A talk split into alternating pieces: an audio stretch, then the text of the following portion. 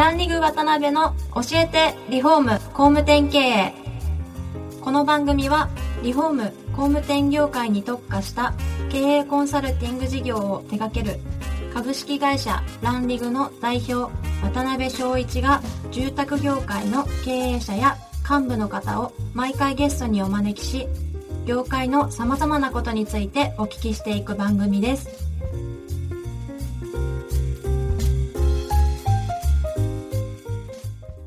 皆さんこんにちはさあ今週も始まりましたランリグ渡辺の教えてリフォーム工務店経営第105回目アシスタントの牛久保ですパーソナリティの渡辺です。今週もよろしくお願いしますよろしくお願いします。石田さん、よろしくお願いします。お願いよろしくお願いします。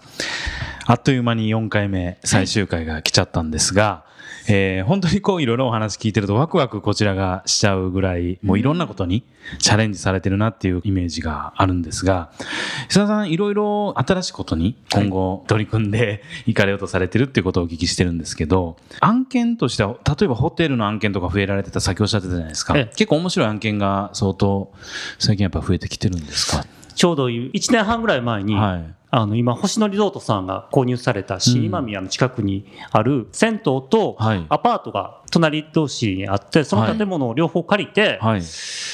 まず建物、アパートの方はうん。寝室にして、はい。で、銭湯の方の番台をバーカウンターに変えてですね、へえ。で、そこで、まあ、白人の人が銭湯に入りながらビール飲んでる。っていうのを世界中にばらまいて、はい。西成に観光客を呼ぼうとしてたんですけど、はい。まあ、その計画、あの、契約するっていう直前に、はい。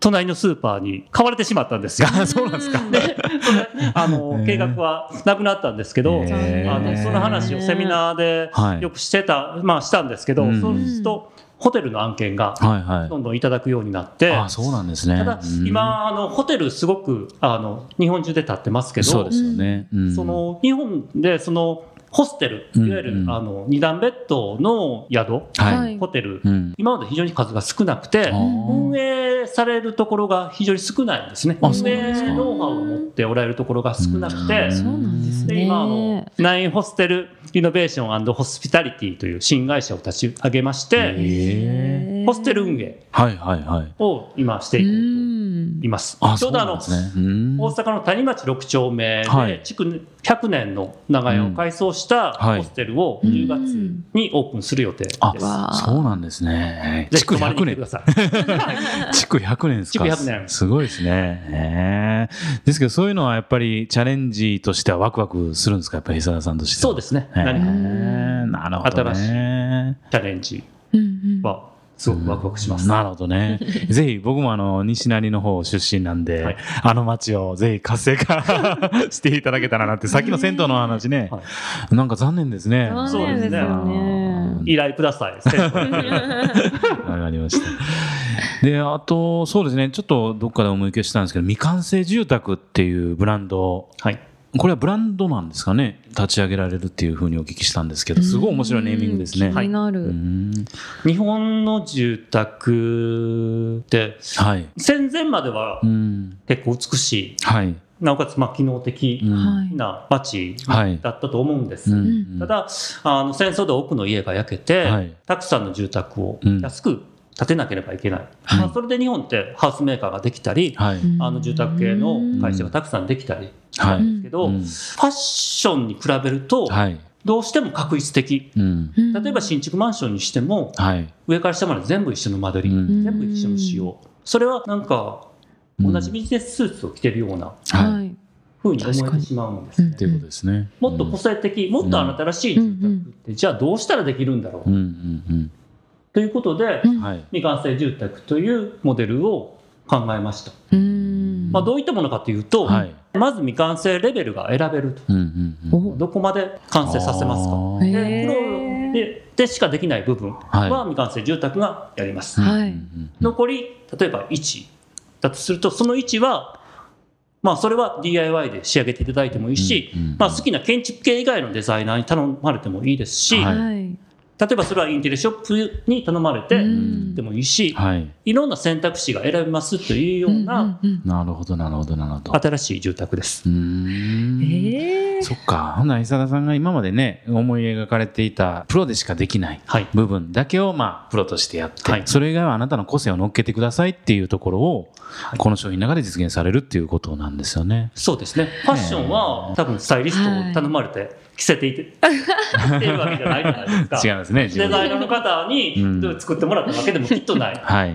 うん僕はあの30年前モード学園行ってたんですけど、はいその当時は、うんあのモード学園の学生ですら上から下までメンズビキとか、うん。あのコムデギャルソンとか、はいあのいうようなブランドで上から下まで統一っていう人がいたんですけど、今はそんなことが。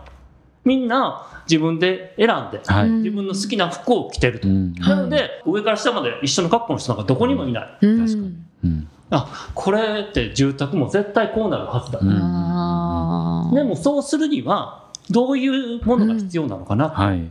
思ったのが、この未完成住宅の始まりですなるほ。どへーわあこれは面白いですね。確か商品としてうん未完成具合を選べますってに。うん。意味わかんないですよね。あれですよ。あの、完成まで。いやすごいすごいですそういうことですよね。わかります。思いつかないで。これは、まずは9で請負をされて、はい。で、広げていかれる感じなんですか、はいあの多分こういう FC 展開して全国展開 FC, 展 FC で全国展開したいとなるほどいうふうに言っております加盟店募集しております。えー実際あれですか、もう B2B ではい。法人様向けに展開って、未完成住宅ははい。リリースしたばかりで、なるほどなるほど。うん。秋に住友林業さんと一見試験的にああ、そうなんですね。B2B のものはスタートする予定です。なるほど、なるほど。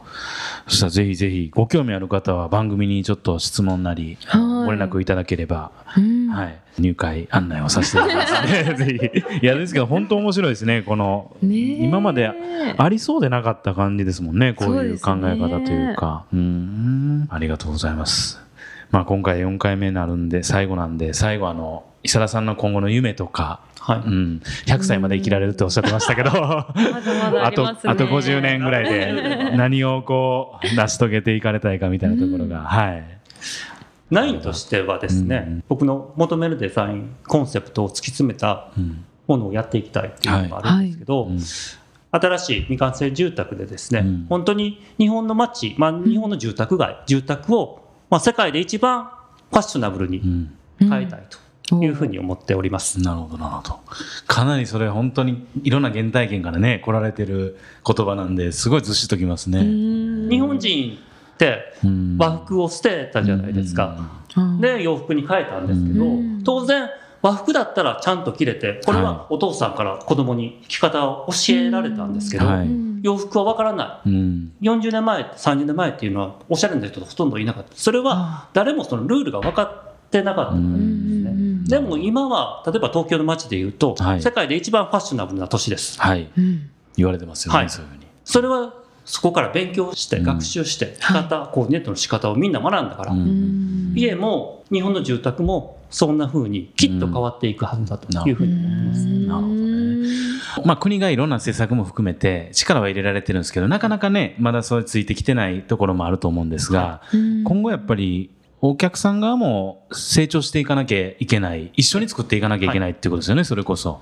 うん。今あの、うん。リノベーションってすごくブームうにんなってきて。います。ですよね。リノベーションの良さって何かと言いますと、うん。僕あのよくセミナーで聞くんです。古い建物とうん。新しい建物どちらがいいですかって聞くと、うん。うんほとんどの方はうん。新しい建物っておっしゃるんです、うん。当然です、ね。古いのと新しいのと新しいものがいい、はい。うんでももう一つ質問します。それはあの自分らしい住まいとうん。確一的な住まいってどちらがいいですか、はい。というとほぼ100名が自分らしい住まい、うん。リノベーションって古い建物を使うことがブームになっているんではなくて、うん。はい。自分らしい住まいをはい見る方法がリノベーションが一番今向いてるとあいうことなんです、ね。なるほどなるほどなるほど。だから皆さんが自分らしい住まいを求めてる。うん。うん。うんただ、供給しておられる企業は非常に少ないっていうのが今現状だと思います。ー。なるほどね。根本で持たれてるんでしょうねそういう欲求っていうのはね、皆さんがね。ですけど一般の人知らないだけなんかもしれないですね、はい。そんな自分らしいそうですね。住まいを実現できるっていうこと自体を知らないんでしょうね。そうですんこれはあの僕がリノベーションを始めて17年前っていうのは、うんマンションをフルスケルトンにするなんてことは多分誰もやってなかった。マンション壊してる人がいるって。やられてなかった。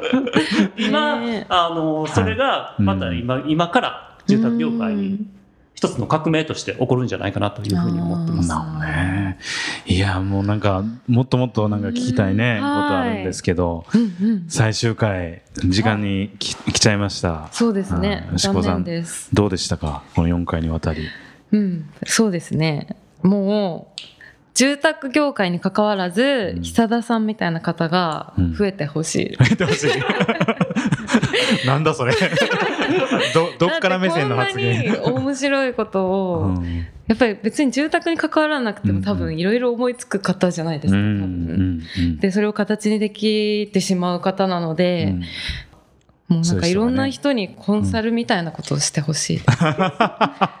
なるほど。もうなんか、しかも好きで伝えてくださるので、うんうんうんこっちも聞いててすごく楽しいし、ね夢がいっぱいだなって思えるのがうん素晴らしいなと思いました。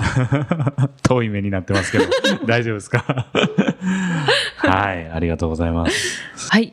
それでは、えーお時間が来てしまいました。久田社長、4回にわたりありがとうございました。どうもありがとうございましたあり。がとうございました。今回もランリグ渡辺の教えてリフォーム工務店経営をお聞きいただきありがとうございました番組では渡辺や住宅業界の経営者幹部の方へのご質問を募集していますウェブサイトランリグにあるお問い合わせフォームよりお申し込みください。お待ちしています。